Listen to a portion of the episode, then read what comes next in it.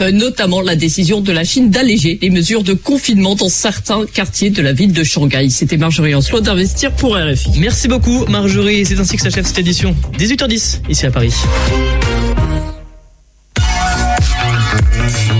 Radio G.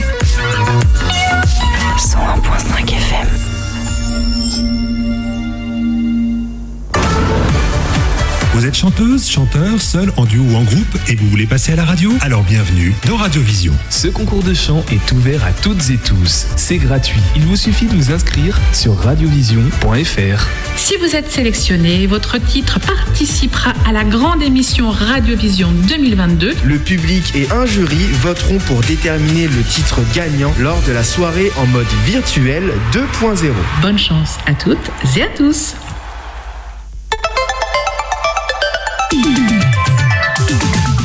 18h10, 19h, c'est Topette, la quotidienne de Radio G, présentée par Pierre Benoît. Vous rentrez du travail en voiture et pourquoi pas à pied ou en courant? Ça vous épuise juste à l'idée d'y penser? Alors imaginez 2000 km avec plus de 7 kg sur le dos pendant 70 jours. Et ben c'est ce qu'a fait Sébastien Solo il y a maintenant 4 ans. Il raconte ça dans son livre Pourquoi pas?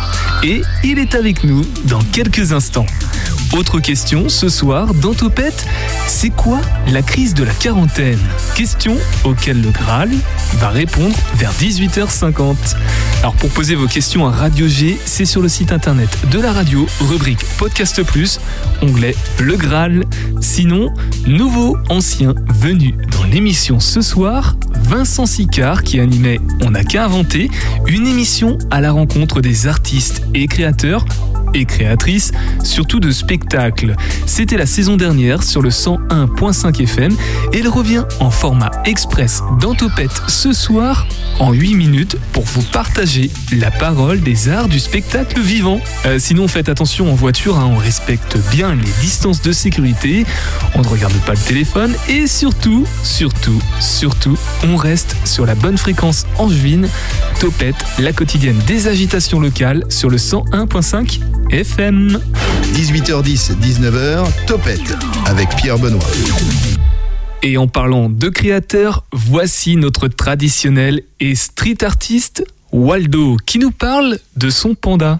Et pas de la voiture, de sa mosaïque.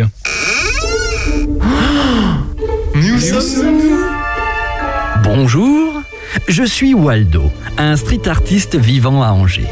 Euh, sans aucune autorisation, je m'amuse à poser des mosaïques sur les murs de la ville. Lors d'une promenade dans le centre, il vous est peut-être arrivé de tomber nez à nez sur une de mes créations. Un phare, un panda ou un pélican. Chacune a son histoire. Laissez-moi donc vous la conter. Suivez-moi.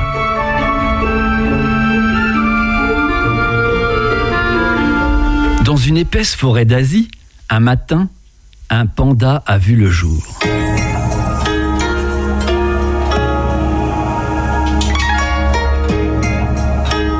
Rapidement, ce panda montra des particularités dans son comportement. Il était différent de ses congénères. Il était différent car il portait en lui une conscience du monde. Le jour où il devint adulte, il quitta le groupe pour partir dans un long voyage. Où allait-il ainsi? On l'ignorait. Doucement, mais sûrement, il traversa forêts, collines, rivières, marchant inlassablement en direction de l'ouest. Au fond de lui, il portait un message simple mais vital. Il est urgent de préserver la nature. L'impact des humains avait atteint un tel niveau que l'équilibre de la planète était menacé. Un jour, notre panda arriva au siège de la WWF, la Fondation mondiale pour la nature. Son entrée dans les bureaux stupéfia tout le monde. Après un long moment d'incrédulité, les deux Britanniques Gerald Watterson et Sir Peter Scott s'avancèrent pour accueillir le bel animal. Ce dernier était en parfaite harmonie avec les humains, se laissant approcher et même caresser comme une grosse peluche. Son séjour parmi les gens de la Fondation fut un moment de douceur et de joie pour toute l'équipe. Puis un jour, il leur fit comprendre qu'il devait reprendre son chemin. Son départ fut un grand moment d'émotion pour tout le monde. La Fondation choisit alors le panda comme ambassadeur de son action. Notre panda, lui, repartit de nouveau sur les routes pour poursuivre sa mission.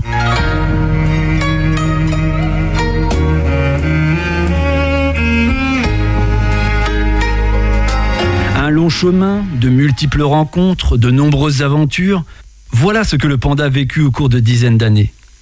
Puis un beau matin, il arriva à Angers.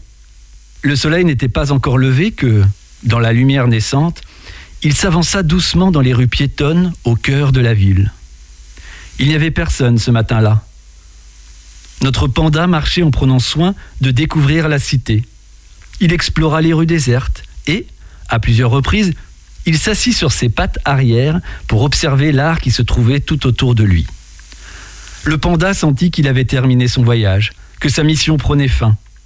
Ce jour-là, ce panda très particulier décida qu'il vivrait ici, sous une autre forme. Il se plaça devant un mur et hop, sauta dedans. Il réapparut alors dessus, dans une fourrure de pixels. C'était comme une transformation, une nouvelle peau pour ce panda.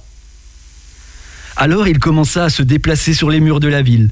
Imaginez le spectacle. Il se dirigea jusqu'à la place du ralliement, au cœur même de la ville, et s'y immobilisa définitivement, là, à la vue de tous.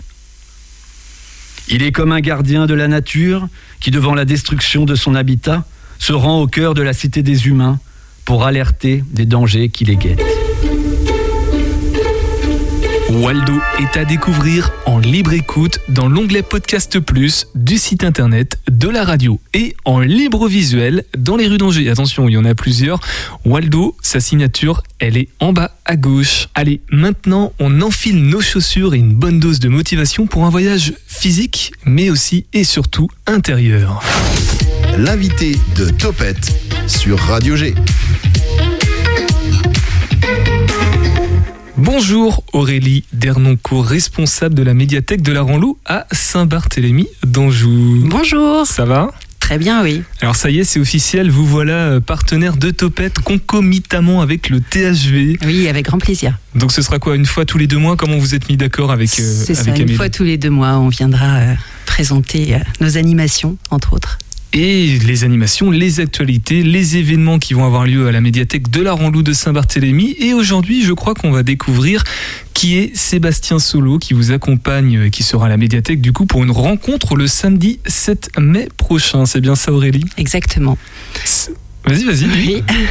Mais Sébastien, c'était un, un- un- un usager de la médiathèque, un lecteur de la médiathèque. Et, euh, et quand on a eu, euh, eu vent de son, euh, de son périple et de sa et de sa de son du livre qui qui en est issu, bah, on, a, on a eu très envie de l'inviter pour qu'il nous raconte un petit peu cette expérience assez extraordinaire quand même, Voilà. que Et sont du- les, les, la marche jusqu'à Compostelle. Vous l'avez invité à la médiathèque et dans Topette ce Oui. soir pour nous présenter euh, ce livre et aussi cette aventure. On va juste revenir ensemble avant Aurélie sur euh, les dernières actualités parce que je sais pas quand est-ce que c'était la dernière fois qu'on s'est vu. Je crois que c'était en janvier, donc ça faisait un, un petit bout de temps maintenant. Oui. Euh, de mémoire, il y avait un meurtre à Poudlard. Oui, Oui. un super escape game qui a très très bien fonctionné. C'était vraiment génial. On s'est beaucoup amusé pour la, pour la nuit de la lecture. C'était la nuit de la lecture en janvier. Mais du coup, c'était pas tout à fait la nuit, c'était en soirée, je crois. C'était en euh, soirée. En, en fin d'après-midi. Non, Euh, en soirée. En soirée, il y avait aussi jeu d'écriture avec Christophe Belleuil. Oui. Quatre, euh, ouais. Quatre Ouais. ateliers d'écriture euh, autour de, de, de la famille euh, et euh, des, des liens, puisque c'était euh, des, euh, des parents et des enfants qui, euh, qui pouvaient venir euh, ensemble euh, écrire autour de, de leur expérience commune euh, en tant qu'enfant et en tant qu'adulte. Et donc il y a eu quatre ateliers absolument géniaux auxquels j'ai participé. C'était vraiment euh, très très fort. Et une restitution samedi dernier en musique avec Christophe Belleuil et son accordéon qui était... un très beau moment. Aurélie, tu peux peut-être juste rapidement repré- repréciser qui est Christophe Belleuil parce qu'il est assez réputé. euh, Oui, Christophe Belleuil, bah, c'est un touche-à-tout euh, qui euh, qui fait à la fois de la musique, de de la peinture, de l'écriture et des ateliers d'écriture également, des spectacles. Il sera à Toussaint en fin avril là pour pour son dernier spectacle. À la médiathèque. La médiathèque, hein, pour pardon. celles et ceux qui La viennent d'arriver dans la région, imaginons. Quid du, du Covid, de la Covid? Les fréquentations sont bonnes depuis janvier. Les événements n'ont pas été trop impactés? Pas trop, non, pas trop. On, euh, ça, ça remonte euh, progressivement, les, les gens reviennent, on n'a plus de passe, on n'a plus rien, donc forcément c'est beaucoup plus facile de venir. Ouais, du coup il y a des perspectives qui s'ouvrent peut-être, des, des événements qui, euh, qui étaient dans les cartons, qui vont peut-être pouvoir voir le jour. Ah, on va continuer, oui, oui, on va faire une programmation à partir de, de pour, pour l'année prochaine. Il va y avoir, il va y avoir notre vente de livres en juin qui finalement aura lieu donc le 18 juin. On vendra euh, plein de livres qu'on enlève de la médiathèque. Ce sera, euh, Ah, ça m'intéresse ah ouais, c'est super. À, à prix. euh, À prix réduit, évidemment. défiant toute concurrence. Évidemment. Un Alex- euro. Alex, tu me t'as envie d'acheter des livres, non? Euh, non, bah, je, non, je résistais pas par rapport à ça. D'accord. Euh, mais voilà. Ok. Euh, Aurélie, le samedi 7 mai dans l'après-midi, alors de, de mémoire, c'est euh, autour de 15h, je crois, à la médiathèque. Ouais. Tu as commencé à le présenter, donc je te laisse euh, parler de cet événement avec Sébastien qui est juste à côté de toi. Euh, c'est quoi? C'est une rencontre, c'est ça? Oui, c'est une rencontre, tout à fait. On va, on va parler avec Sébastien et avec le public, hein, parce que l'idée c'est aussi qu'il y ait un, un échange avec le public euh, de son expérience euh, des chemins de Compostelle dont il a tiré un, un livre. Donc tout le monde est invité, on peut, c'est gratuitement. C'est gratuit, c'est ouvert à tous. On peut repartir avec un livre ou pas de, de Sébastien, tu penses?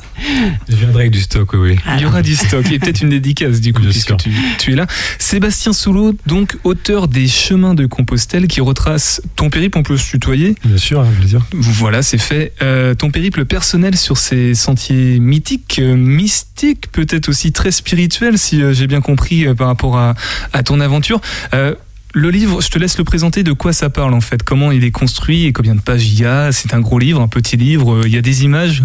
Armand, je suis désolé, il n'y a pas des images, c'est pas une BD. Euh, c'est un livre en fait euh, qui s'écrit un petit peu à l'insu de mon plein gré, on dirait. C'est-à-dire que j'avais pas prévu d'écrire spécialement en partant. C'était, au contraire, j'étais plutôt dans l'idée de partir dans ma bulle, couper les réseaux sociaux et puis vivre ce que j'avais à vivre. Mais il se trouve que la vie a décidé autrement, c'est-à-dire que très rapidement, en fait, j'ai juste posté une photo au départ en disant euh, kilomètre zéro, et voilà, pour dire je pars. Et euh, il se trouve qu'au fur et à mesure de- des journées qui passaient, en fait, j'avais des choses qui me venaient, j'avais envie de partager. Donc euh, j'ai commencé à écrire des petites choses comme ça et à, et à poster une petite chronique sur, euh, sur Facebook chaque jour. Avec des photos. Et puis il y avait quand même des, des retours euh, voilà il y avait des gens qui suivaient qui étaient intéressés etc et donc la chronique a pris de plus en plus d'ampleur euh, chaque jour. C'est à dire que j'écrivais en direct ce qui m'arrivait euh, pour moi en fait. Et le soir je remettais un petit peu en ordre et je, postais ça.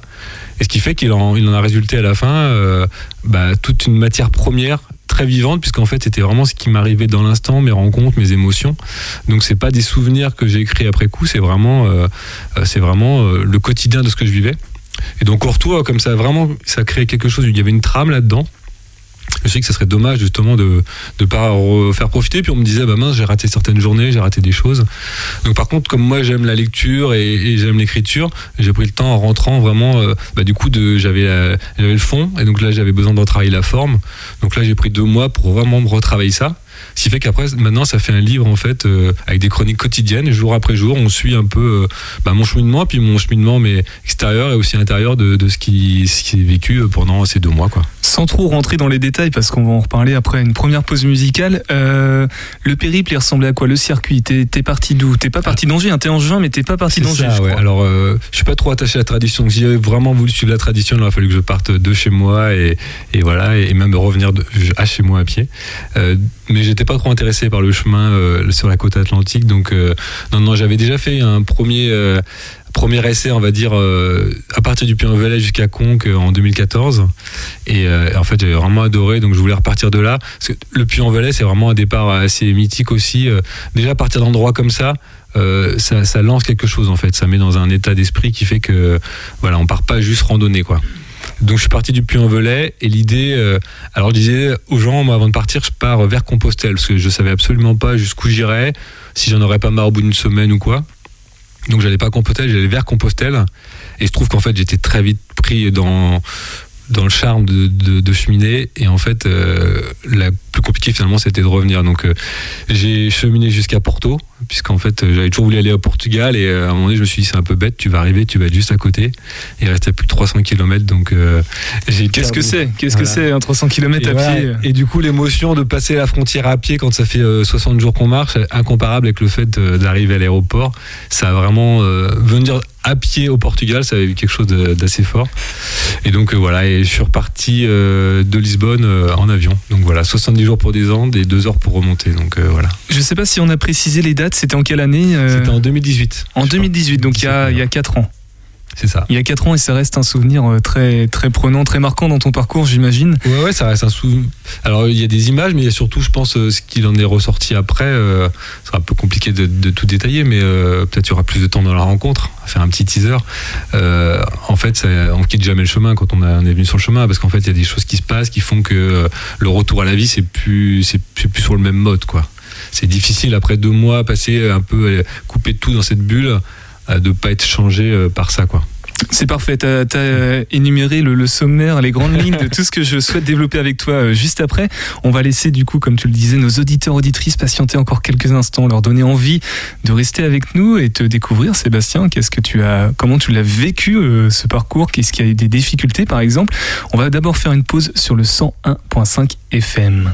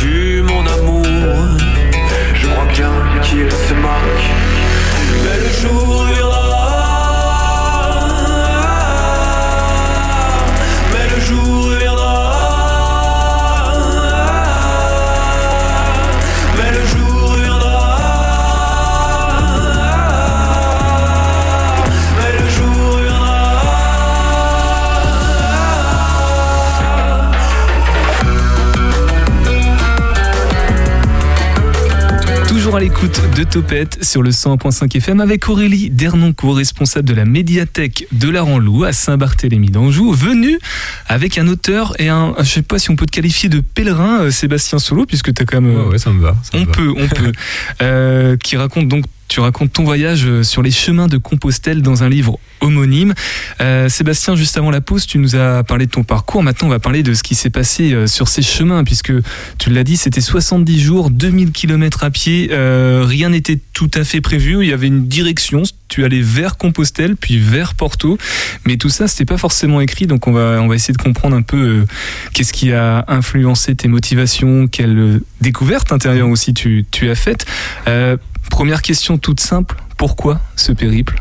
Alors, pourquoi ça tombe bien? Parce que, petite précision, le livre, c'est pas les chemins de Compostelle, c'est pourquoi pas. Ah, c'est le nom du livre? Oui, c'est le nom du livre. Le nom du D'accord. livre, c'est pourquoi pas. Donc, pourquoi pas? Bah voilà, je pose Eh ben la voilà, question. pourquoi pas. Pourquoi pas? Et donc, euh, pourquoi Compostelle, du coup? Euh, alors Compostelle, c'est vraiment très étrange parce que c'est quelque chose, j'ai l'impression, qui est quand même euh, dans l'inconscient collectif. D'ailleurs, c'était ma phrase quand je faisais des, des dédicaces pour aborder les gens, je leur demandais si je vous dis Compostelle, est-ce que ça évoque quelque chose pour vous? Et c'est bien rare que quelqu'un me dise bah non, ça me dit absolument rien. Il y a quelque chose qui est dans l'air avec Compostelle, euh, voilà, qui est un peu mystérieux. On sait pas trop ce que c'est, mais on sait un peu ce que c'est quand même. Ouais, c'est un pèlerinage, etc.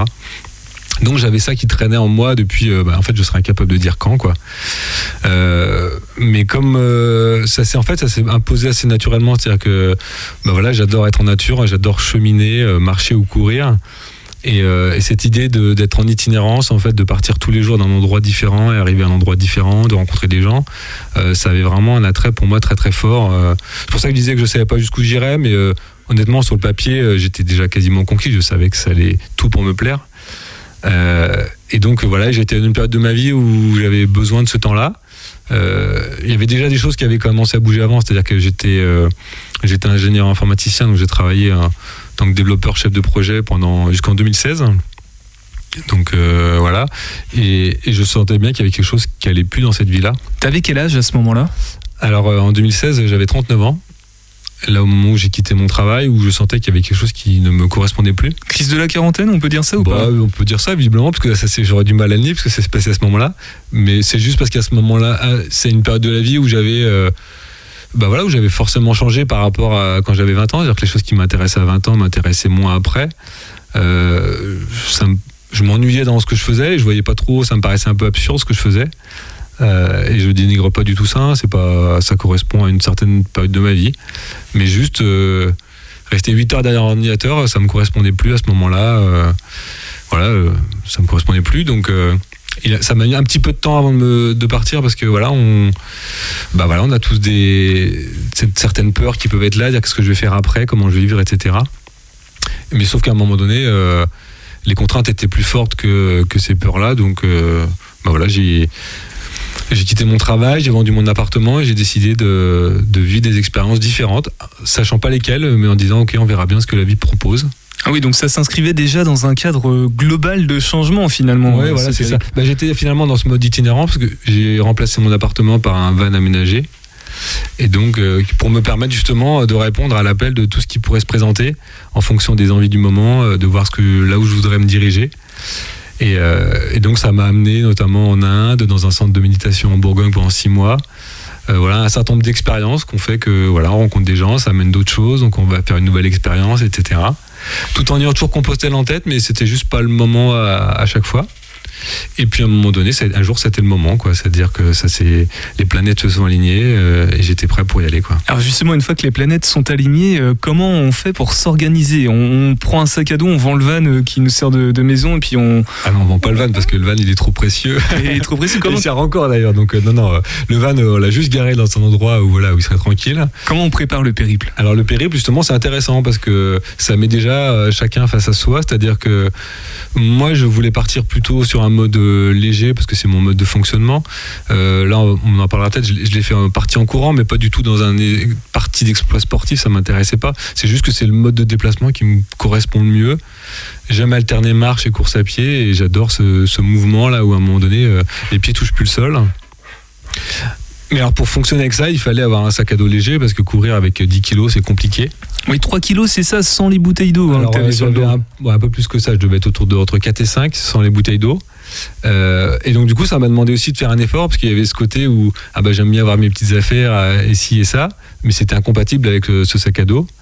Et finalement pour moi c'était plus important d'être léger la majeure partie de la journée et de pas souffrir. Et le soir je me suis dit on verra bien et c'est pas grave s'il manque un peu ou si j'ai froid ou rien. Pas Justement, tu parles du soir, tu dors où le soir? Alors le soir, en fait, euh, il y a toujours des gîtes. En fait, c'est-à-dire que quand on est sur le chemin de Compostelle, enfin sur un des chemins, parce qu'il y en a quand même un certain nombre, euh, c'est des autoroutes, euh, on va dire, où tout est fait en fait pour le pèlerin. C'est-à-dire que les hébergements sont faits pour ça. Pendant un temps, en fait, on s'extrait complètement. On est dans un monde à part. On est sur dans une bulle avec d'autres pèlerins, avec des lieux faits pour héberger les pèlerins et avec des endroits justement à connotation plus ou moins sacrée qui vont faire que voilà, ça, on va entretenir ça. Et donc, euh, eh ben donc, euh, alors en, France, euh, sur la partie française, donc je suis parti du Puy-en-Velay, c'est essentiellement des gîtes en fait hein, qui reçoivent en- souvent en demi-pension ou des choses comme ça. Et il peut y avoir aussi des auberges, mais là on retrouve beaucoup plus dans le- le mode typique en Espagne où là on va vraiment avoir ce qu'on appelle les auberges municipales, choses comme ça, où euh, là c'est vraiment de l'hébergement pour pèlerins quoi. En tout cas, euh, ça facilite un petit peu l'expérience, j'imagine, de savoir qu'il y a des points de chute au à peu près identifiés qui nous permettent de, de savoir où est-ce qu'on dormira le soir. Mais euh, sur le plan des difficultés, qu'est-ce qui est difficile quand on s'organise ou quand on vit un, un voyage de ce type? Alors il peut y avoir plusieurs types de difficultés. Justement, il y a la difficulté au départ de, bon, de préparer son sac, etc. Il peut y avoir la connotation physique. Euh, alors de ce côté-là, j'ai pas eu trop de difficultés parce que j'étais quand même plutôt en bonne forme physique. J'avais déjà fait pas mal de courses à pied longue distance avant. Mais du coup, toi, qu'est-ce qui t'a mis en difficulté? Alors moi, ce qui m'a mis en difficulté, euh, bah, je pense qu'il y a eu, un, besoin de lâcher prise au départ, c'est-à-dire que justement de vouloir contrôler certaines conditions, etc. Et, euh, et donc du coup, bah, c'est ça qui est bien, c'est que ça avance au rythme de chacun, c'est-à-dire qu'au au fil du temps, au fil des jours, euh, justement, bah, par exemple en France, j'avais tendance à réserver mes hébergements la veille pour le lendemain pour avoir un point de chute assuré. Et donc j'ai fonctionné comme ça, et puis à un moment donné, ça a commencé à me peser. Et en Espagne, j'ai décidé de tenter autre chose en disant, maintenant je réserve plus, j'avance et on verra où j'arrive le soir, où je m'arrête, etc. Et donc progressivement, il y a des choses qui lâchent en fait. euh, et c'était beaucoup plus agréable parce qu'en fait, ça permettait d'avoir beaucoup plus de liberté, de dire le soir, euh, bah voilà, je m'arrête là où je suis bien. Et en fait, il y a tellement d'hébergements que c'est pas un problème. Et puis voilà, qu'est-ce qu'on risque sur le chemin? On trouvera toujours quelqu'un qui pourra nous héberger. euh. Mais ça peut demander un temps, euh, voilà, euh, propre à chacun, pour se libérer de ces choses-là. Alors, tu, tu, parles de, libération, de lâcher prise. il y a aussi une question de découverte intérieure. On le sent à travers tes propos, hein, et puis même dans la présentation de, de ton livre. Pourquoi pas, et non pas les chemins de Compostelle, même s'il y a un lien. Il y a une connotation spirituelle dans ta démarche ou pas, ou, ça finit par le devenir? Bon, Oui, alors après, euh, faudrait définir spirituel, mais évidemment, euh, moi je l'ai euh, je l'ai vu vraiment. En fait, déjà, je suis parti, je savais pas exactement pourquoi je partais. C'est vraiment quelque chose qui s'est éclairé au fil du temps. Euh, je sentais qu'il fallait que je parte, mais j'avais pas vraiment conscience de pourquoi. C'était juste euh, évident qu'il fallait y aller. Euh, si je devais caractériser le chemin, pour moi, ce serait vraiment un chemin de dépouillement intérieur, on va dire. Comme je disais, c'est plus des choses euh, euh, au fur et à mesure. En fait, on se délaisse de choses, enfin moi, qui m'encombraient et qui font qu'à un moment donné, euh, on revient peut-être plus à l'essentiel. Euh, ben donc justement, c'est pour ça que le fait d'être, euh, bah, de plus être soumis à certains environnements, euh, bah, du coup, on peut vraiment, euh, on oublie tout un train-train quotidien qui est, là en permanence et qui va peut-être permettre d'entendre des choses qu'on n'a pas l'habitude d'entendre parce que euh, ce, qu'on a à l'intérieur, bah, il n'est pas accessible, quoi. Et alors ça peut faire peur à certains. moi j'étais plutôt vraiment partant pour ça parce que j'étais vraiment demandeur. Mais c'est vrai que regarder ce qui se passe des fois en soi ou ce qu'on a vraiment envie, ce qui nous motive, ça peut euh, des fois être euh, pas forcément évident. euh.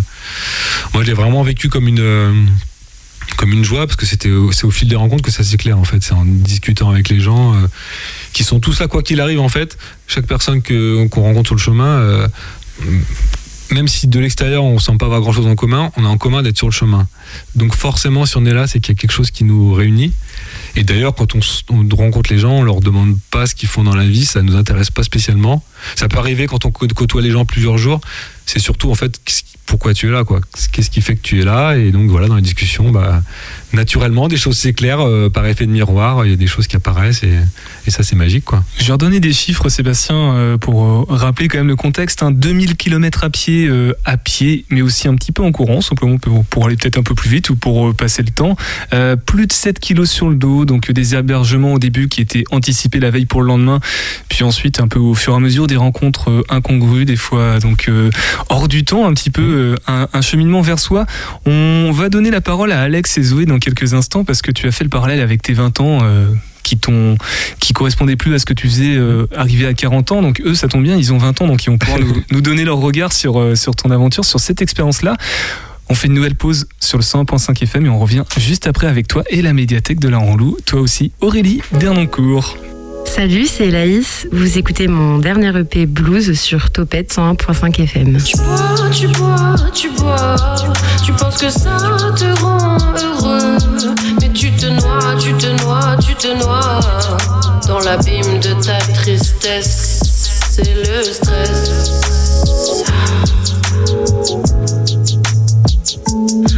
C'est le stress, stress, stress, stress, stress, stress, stress, stress.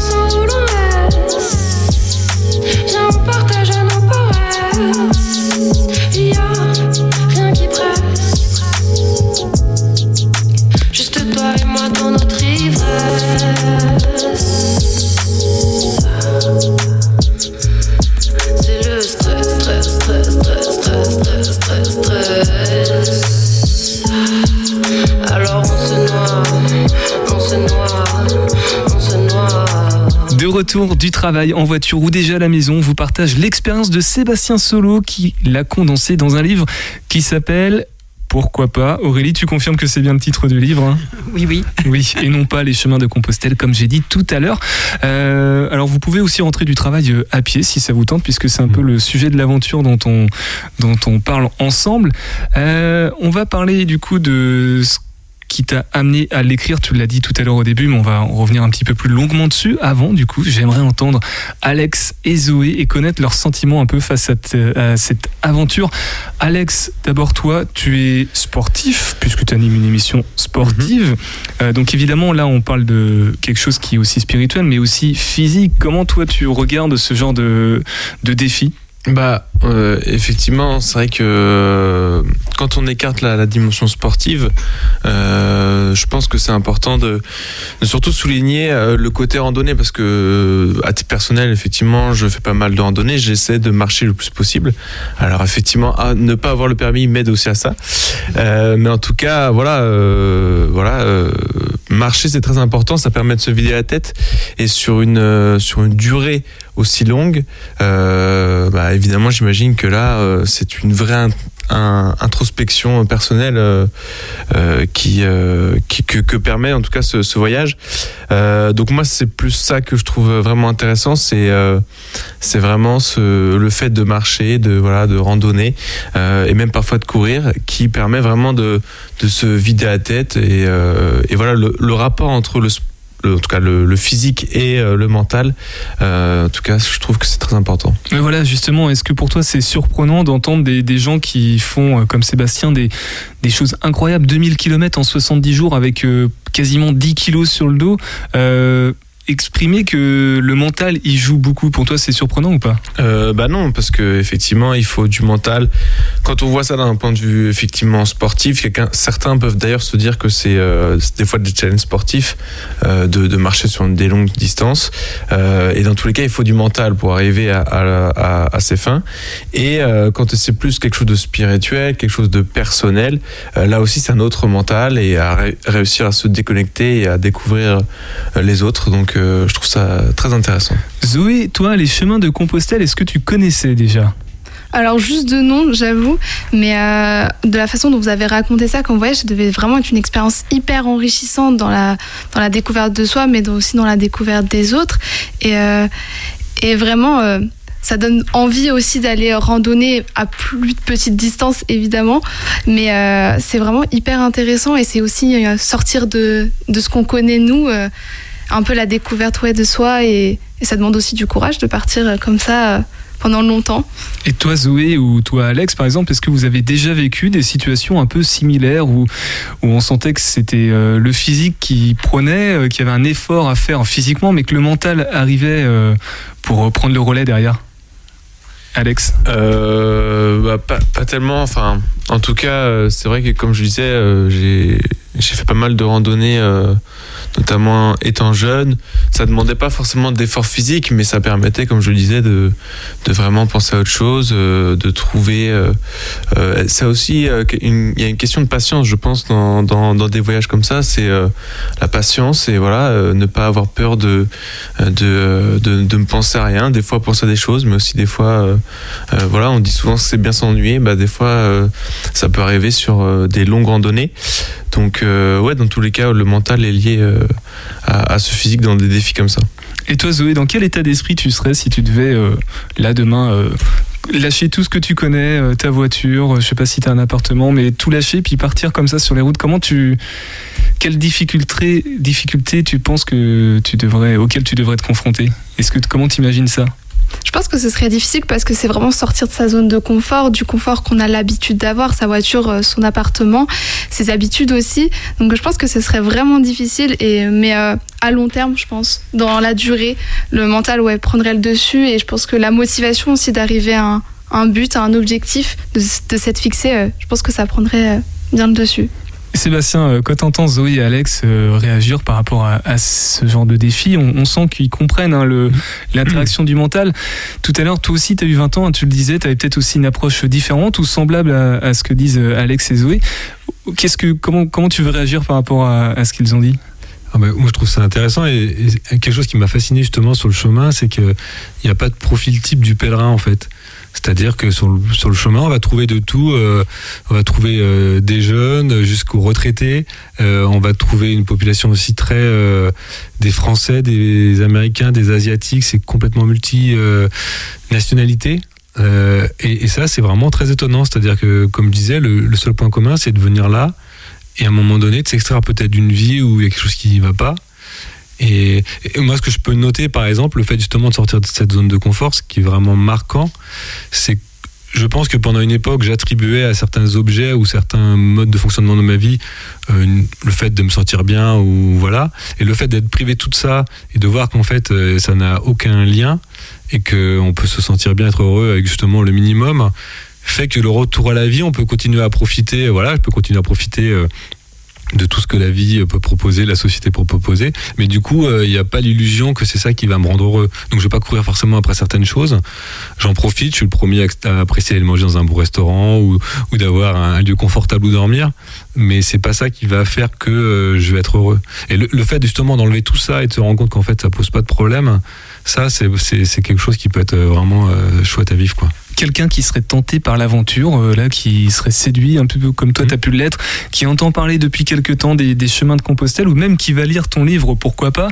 Euh, quel conseil tu lui donnerais? Comment tu lui dirais vas-y fonce ou réfléchis un peu avant Comment tu te comporterais vis-à-vis de lui Alors, ça, ouais, ça va dépendre de certains. Il y en a certains qui ont cette capacité justement à, à y aller direct franco. Euh, moi, je conseillerais plutôt quand même forcément, euh, parce que c'est ce que j'ai vécu. J'avais déjà fait cinq jours sur le chemin en fait euh, en avant, et puis on n'a pas non plus la capacité euh, forcément d'avoir beaucoup de temps devant soi euh, quand on a une vie et qu'on n'est pas prêt à tout lâcher. Mais il y a possibilité des fois, au moins déjà de, de tester. Alors, une semaine, ça serait quand même vraiment le minimum parce qu'il y a un temps d'inertie ou seulement le temps qu'on sorte un peu des habitudes et euh, je pense que 10 jours c'est un, un bon compromis pour commencer 10 jours une, deux semaines de partir pourquoi pas justement du bah, du Puy-en-Velay ou d'une partie euh, de faire une partie du chemin et de voir ce que ça peut déjà donner c'est-à-dire euh, bah, ça permet d'essayer ça permet de partir avec un sac à dos un peu d'une certaine forme voir comment on réagit physiquement comment ça se passe et si on y prend goût bah, pourquoi pas y revenir un peu plus tard mais voilà, sans se mettre de pression, se dire bah je vais essayer, je verrai bien, et,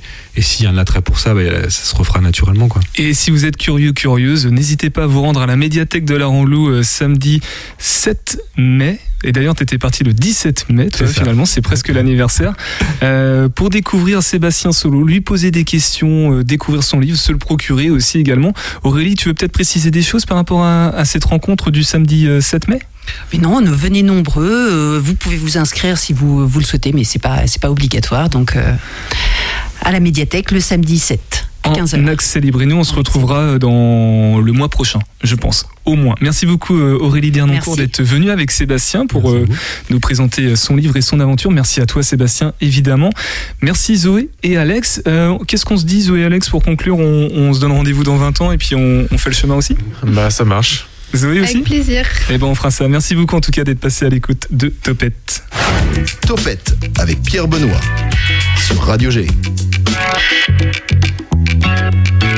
On l'a très brièvement évoqué avec Sébastien Solo, la crise de la quarantaine. Question de Mathias, un auditeur de la radio qui semble s'en approcher à grands pas et qui se demande au juste qu'est-ce que c'est? Question de Mathias Danger. C'est quoi la crise de la quarantaine? Je sais pas si je dois te répondre parce qu'à mon avis, tu vas criser. C'est entre 35 et 50 ans que tout le monde vit, plus ou moins mal, ce passage délicat. La crise de la quarantaine, c'est la période où on va se prendre la tête avec des questions existentielles. On est au milieu de sa vie et on a l'impression de l'avoir raté. On tourne en rond, on se demande si son couple est une réussite, si son travail est épanouissant, si, si tout cela a un sens et si ce ne serait pas plus cool de tout balancer pour vivre de nouvelles expériences. Autant dire que quand ça va tomber dessus, Mathias, ça va être le gros bordel dans ta tête. Un conseil, reste zen et ne prends pas de décision pendant cette période. Tu pourrais le regretter. Et rassure-toi, cette crise est normale et ne dure que quelques mois.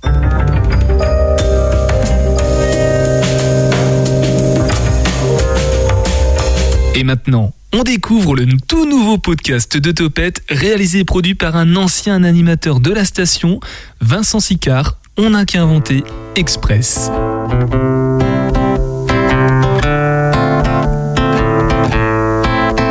Bonjour Pierre Benoît et bonjour à tous et à toutes. Bienvenue dans On a qu'à inventer Express, la toute nouvelle chronique de Topette consacrée à des artistes angevins et angevines qui viennent partager et présenter en 8 minutes chrono leur univers, leurs projets et surtout leur manière de fabriquer à plusieurs. On a qu'à inventer Express s'intéresse au faire et créer ensemble à travers des collectifs d'artistes qui ont accepté de se prêter au jeu. Alors On a qu'à inventer Express épisode 1, c'est parti, top chrono.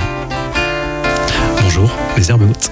Bonjour. Bonjour. Bienvenue dans On a qu'à inventer Express. On est content d'être là. On est, on est ravis, ouais. Bah oui, merci d'avoir accepté de- de- d'essuyer les plâtres, comme on dit, de cette nou- toute nouvelle version pardon, de l'émission On n'a qu'à inventer. Euh, Est-ce que vous pouvez vous présenter en quelques mots à nos auditeurs auditrices? En gros, que faut-il absolument savoir sur vous, sur chacun de vous trois, puisque vous êtes un trio musical, pour entrer dans votre univers? Ok, alors je commence. Euh, donc Hugo Eman, je suis euh, chanteur et guitariste dans les Herbes Hautes. Euh, voilà, je suis, euh, je suis musicien depuis depuis très longtemps. J'ai monté pas mal de, de de petites formations, de projets, et là du coup, je suis ravi de faire partie de ce de ce trio euh, qui me fait bien plaisir. Est-ce que tu veux passer le, le- le- le bâton de parole à une de tes collègues? Le bâton de parole, je vais je vais je vais passer le bâton de parole à, à Zekira. Oui. Bonjour Zekira. Ben, bonjour. Donc, euh, Zekira, je suis euh, chanteuse, euh, je suis enseignante. Alors, mes copains se moquent de moi parce que euh, j'ai la voix un petit peu euh, modifiée. Donc voilà, j'ai. Eh Merci d'avoir accepté quand même l'invitation au micro. Bah, c'est un plaisir.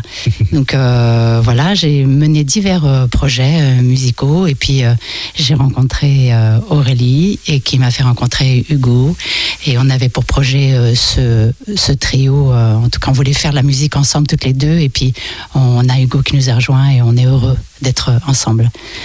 Est-ce qu'Aurélie, tu veux prendre la suite pour te présenter? Eh bien oui, donc euh, moi je suis Aurélie et euh, alors je suis euh, comédienne chanteuse et puis euh, également euh, prof de technique vocale. Bon, pas trop la terminologie de prof, mais enfin voilà. Non, c'est c'est passionnant comme euh, comme euh, comme travail, mais je pense qu'on on peut difficilement parler de technique vocale si on n'œuvre pas soi-même. Et donc là, c'est vrai qu'avec le trio et, et euh, l'exigence qui règne au sein de ce trio, euh, bah voilà, c'est formidable. Euh, Vous faites partie donc du trio musical Les Herbes Hautes. Est-ce que vous pouvez nous présenter ce projet? Toutes les deux, on s'est rencontrés euh, dans notre formation de, de formateur de chant, du coup, on peut dire ça. Et on s'est à Paris, on s'est retrouvés à Angers et on, bah, on a eu envie de, de travailler ensemble. Voilà. Oui. Je l'ai entendu chanter pour la première fois euh, voilà, dans, lors de notre formation. Je suis tombée euh, voilà, vraiment en amour sur euh, cette voix. Et, euh, et voilà, et quant à ma force, ça s'est fait assez naturellement. Euh, et puis, on était toutes les deux. Et puis, puis voilà, ensuite on, on a Hugo qui nous a rejoint. Vous avez et- intégré Hugo dans, Voilà. dans l'aventure. avec Grand bonheur. Ouais, grand bonheur. Et on, on fait des reprises. Uniquement des reprises. Oui. Et en fait, euh, on, on aime bien, euh, on aime bien cette idée de, bah, de, de faire vivre des morceaux quoi, euh, qui existent et qui sont très beaux. On a des idées, des envies euh, de titres, et puis on se les fait écouter mutuellement, et puis on essaye. Euh, et puis euh, donc euh, Aurélie euh, fait plutôt les harmonies, s'occupe de l'harmonisation. Euh, Hugo euh, accompagne et il nous trouve toujours des, des- des accords, des choses euh, voilà qui nous qui nous parlent. Et voilà tout ça c'est ça, ça se fait ensemble. Voilà finalement. on aime bien quand même voilà, plein de voix ensemble. Oui, c'est ça, oui. Ouais. Ouais. On va l'entendre dans quelques instants. Vous avez choisi un titre à nous interpréter. Est-ce que Hugo, tu veux bien nous, nous le présenter avec un bel accent anglais? C'est un titre en anglais. Il s'agit de Country Road de John Denver. Voilà, on m'attendait au tournant sur l'accent. Euh, voilà, c'est en fait c'est un des premiers morceaux qu'on a qu'on qu'on a bossé ensemble. Donc euh, il y a en plus une valeur un peu euh, un peu euh, bah voilà de, du commencement de- du, du trio. Donc pour nous c'est c'est aussi un morceau. euh, c'est pas c'est pas anodin comme morceau quoi. C'est un très bon choix. Euh, donc je, je propose aux auditeurs auditrices de, de faire une pause dans ce qu'ils sont en train de faire pour vous écouter chanter. Donc on vous écoute avec un grand plaisir. C'est à vous. Most Haven, West Virginia, Blue Ridge Mountain, Shenandoah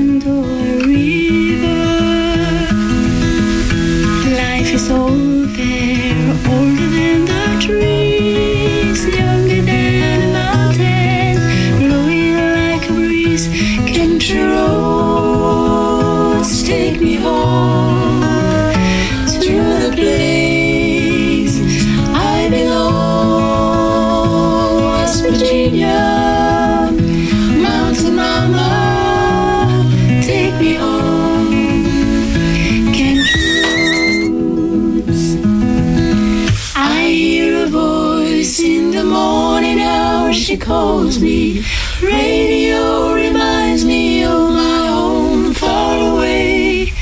Driving down the road, I get a feeling that I should have been home yesterday. Yesterday, country roads take me home to the place I belong. West Virginia,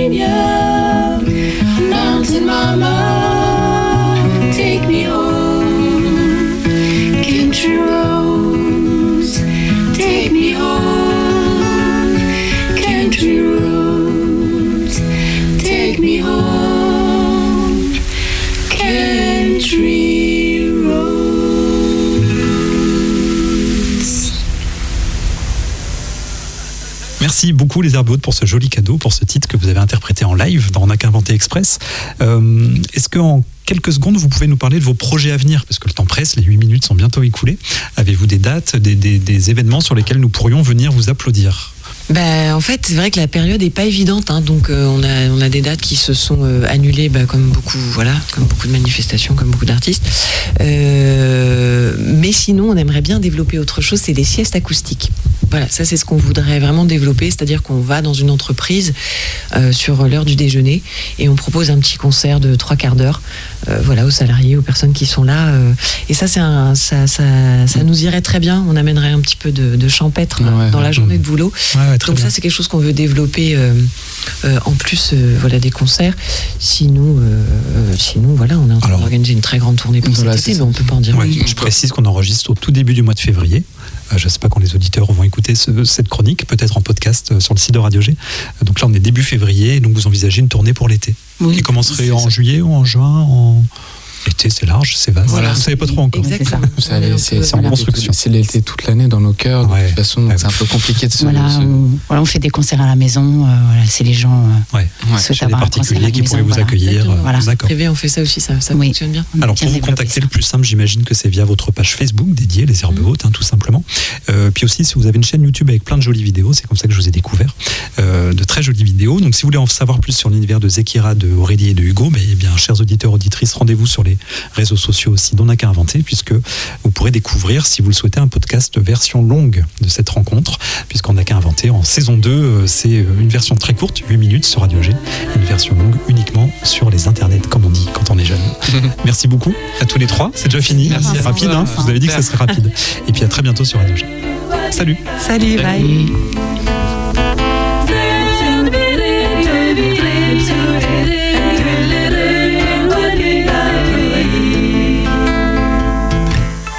C'était mieux après, CMA, dans quelques instants sur le 101.5 FM avec Bruno et toute son équipe. Prenez soin de vous, à demain sur le 101.5 FM dès 18h10 ou même avant.